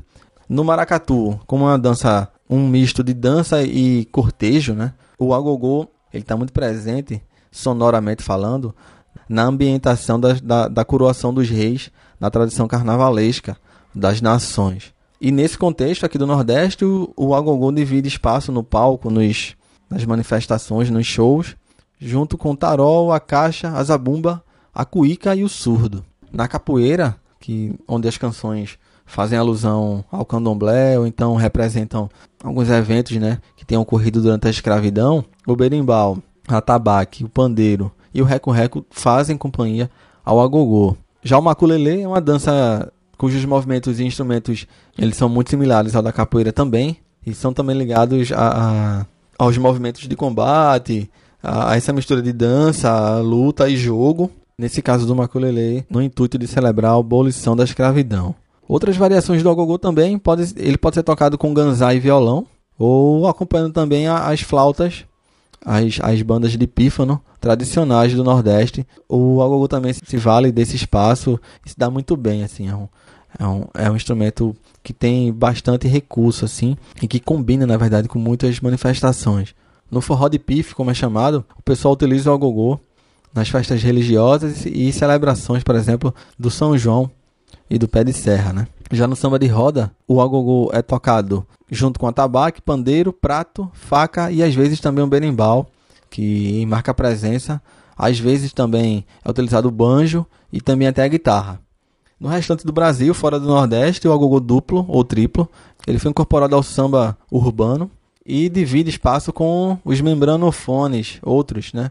O surdo, o caixa, o repique, o tamborim, o próprio pandeiro, a cuíca também, e alguns idiofones, que a gente pode destacar o reco-reco, o ganzá e a frigideira. No maracatu e na capoeira, aqui no Nordeste, o agogô é chamado, é conhecidíssimo como bantu de gongue, bastante utilizado, e ao se espalhar pelo Brasil, a gente vê o agogô inclusive nas escolas de samba. Outra lembrança que tenho também é de, um, de, uma, de uma loja de instrumentos de percussão aqui perto de casa, aqui perto da minha casa, aqui onde eu vivo em Recife. E foi lá onde eu comprei meus primeiros pares de baqueta, inclusive, quando comecei a estudar lá atrás. E eles vendem bastante instrumento de percussão, tem muita coisa. Quando eu vou lá, eu me sinto. Eu, eu pareço aquela criança aqui que. Aquela criança quando vai em loja que quer tudo e quer cutucar em tudo, sabe? Eu me sinto assim. É um lugar que inclusive resiste ao, ao teste do tempo. O proprietário é muito conhecido daqui e ele exporta instrumentos, ele já tem a clientela dele e o lugar é bastante agradável. Já faz um bom tempo já, na verdade, que eu, que, não, que eu não passo por lá. Quando passo na frente, eu sempre lembro. Eu lembro até de mim comprando as primeiras baquetas. São boas lembranças também. Eu lembro que eu gostava até do cheiro da loja. Entrava aquele cheiro de madeira, com couro, com. Estou falando aqui agora, eu tô, e, e, e tô puxando da memória afetiva, assim, o quanto era um cheiro bom. O agogô também, eu sinto que é, trazendo para a parte mais sintética, tem gente que usa os jam blocks, né, que são aqueles blocos sonoros, normalmente coloridos, também tem um grave e um agudo. Eu tenho um agudo dele. Agora é um som um pouco mais plástico mesmo, né? Por ser um plástico, por ser um esse material sintético. Também vejo nesse mesmo oficina que eu falei agora, também tem um de coco lá, que eu, para falar a verdade, eu até gosto mais, acho um som mais um pouco mais encorpado do coco. São duas quengas de coco mesmo uh, cortadas, né? Elas ressoam muito bem. E o que eu acho legal dado coco também é que você pode até usar, me veio na cabeça aqui agora também, você pode usar até para fazer aquela ressonância. Você tocar ele e utilizar a palma da mão, né, para fazer ressoar aquela coisa, para ser um auá, coisa que o agogô de metal não tem, ele não dispõe. Mais recurso melhor. Na verdade eu queria ter tudo para utilizar tudo, né, e experimentar tudo.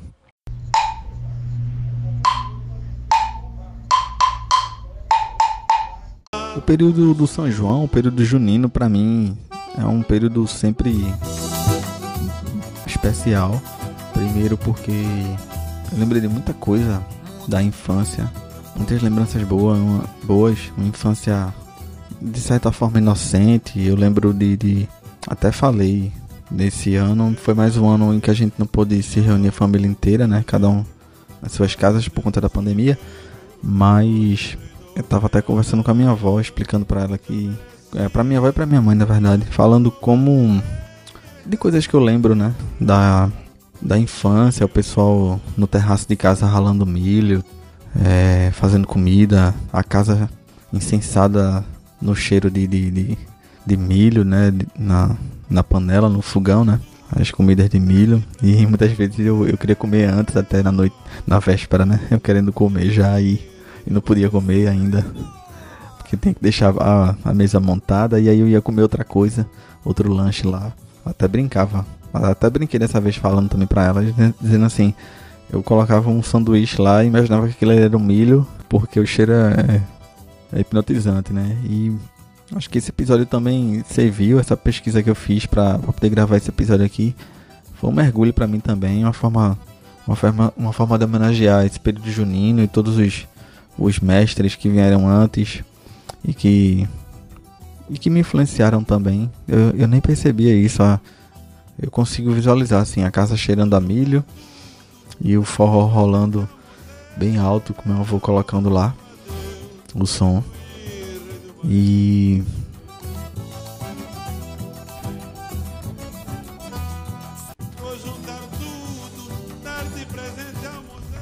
não sabia eu que já estava ali absorvendo tanta coisa que hoje faz tanta diferença para mim. Já tinha começado ali, né? Então essa foi a minha forma também de homenagear e fazer essa, essa reflexão sobre esse tempo. E a gente vive um tempo tão difícil também, então é importante a gente lembrar de tempos bons, tempos que a gente.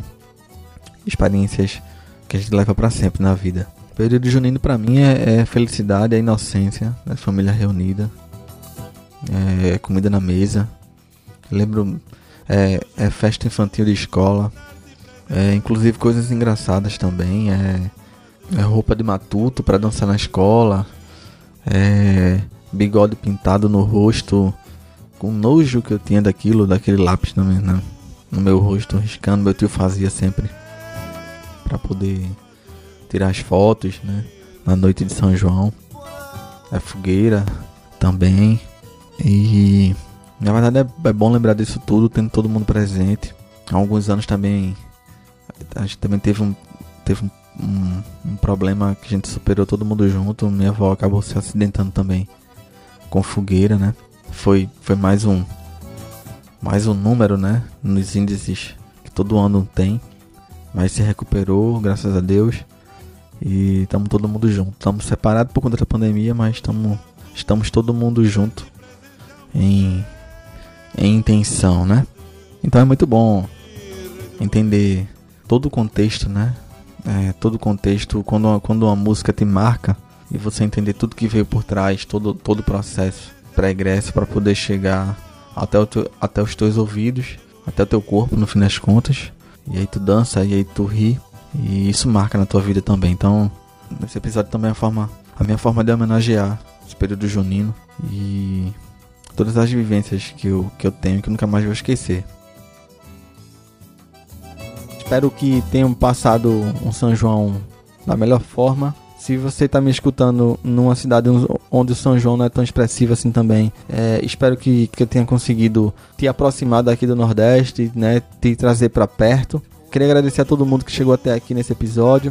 É, quero muito reiterar aqui é, para agradecer a vocês que têm acompanhado meu trabalho aqui de verdade. Quero me aproximar um pouco mais. Se você ainda não me segue no Instagram, segue, segue a página lá onde eu posto outros conteúdos. Eu aviso os episódios novos. E tá vindo novidades também aqui no Repercuta. Algumas coisas, alguns episódios temáticos que eu tô muito afim de fazer. E é isso. Eu queria agradecer a todos vocês que vieram aqui, que estão até aqui. E a gente, a gente se vê, a gente se escuta no próximo episódio aqui do Repercuta. Um forte abraço. Jade Tavares aqui.